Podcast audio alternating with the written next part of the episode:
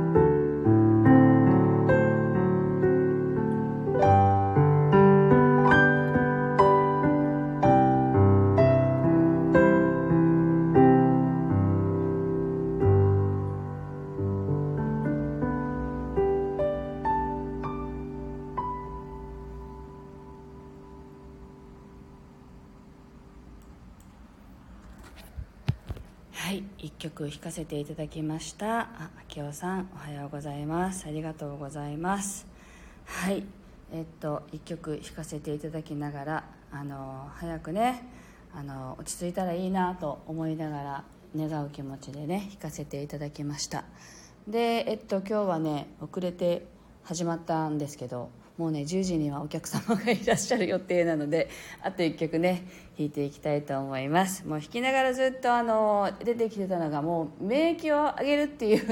言葉ばっかりだったので免疫を上げるっていうのをね意識しながら弾いていきたいと思います。あ明夫さんありがとうございます。朝から癒されますといただきました。明夫さんもね素敵なピアノをね演奏されるので非常に恐縮です。ありがとうございます。はい。では免疫を上げるというイメージで引いていきますけど一番基本的な私たちの免疫を上げる力っていうのは呼吸なのであのぜひね吸う吐くっていうのをね意識しながらあの聞いていただければと思います。では引きます。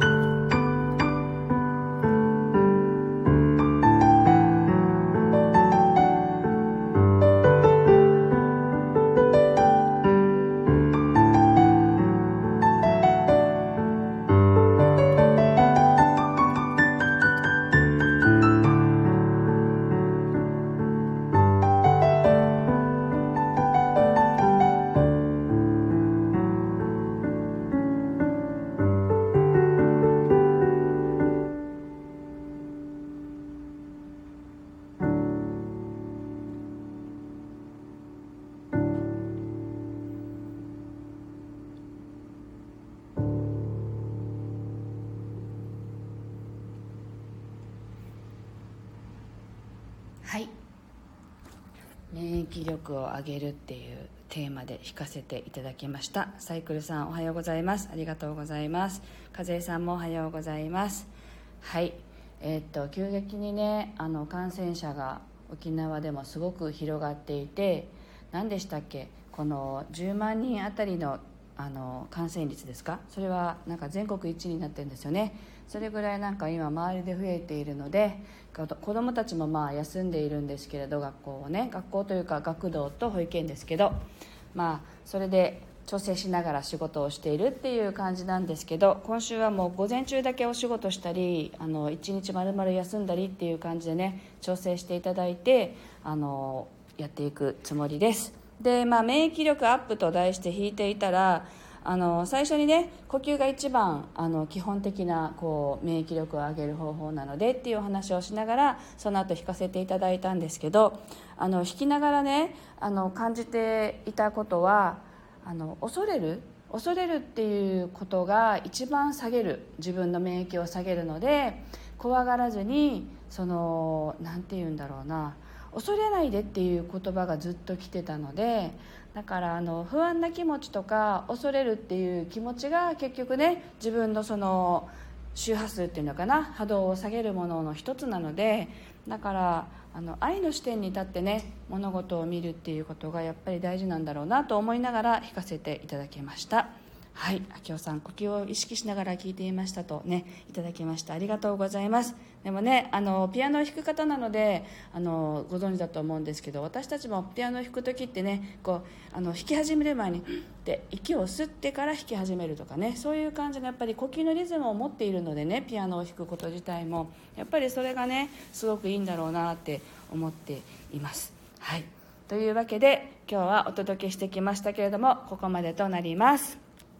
明日以降、今週ね、ライブでできる日がどれぐらいあるのかちょっとわからないんですけれども、できる日はライブをね、していきたいと思っていますので、あの、お時間のある方はぜひお付き合いいただければ嬉しいです。あの、大雨でね、すごい大変な地域も日本列島出ていますけど、まあ、沖縄はね、晴れているんですけれどね、ぜひあの、十分に注意なさってお過ごしください。で今日一日ね、皆さんにとっていい日でありますように、今日もお付き合いいただきましてありがとうございました。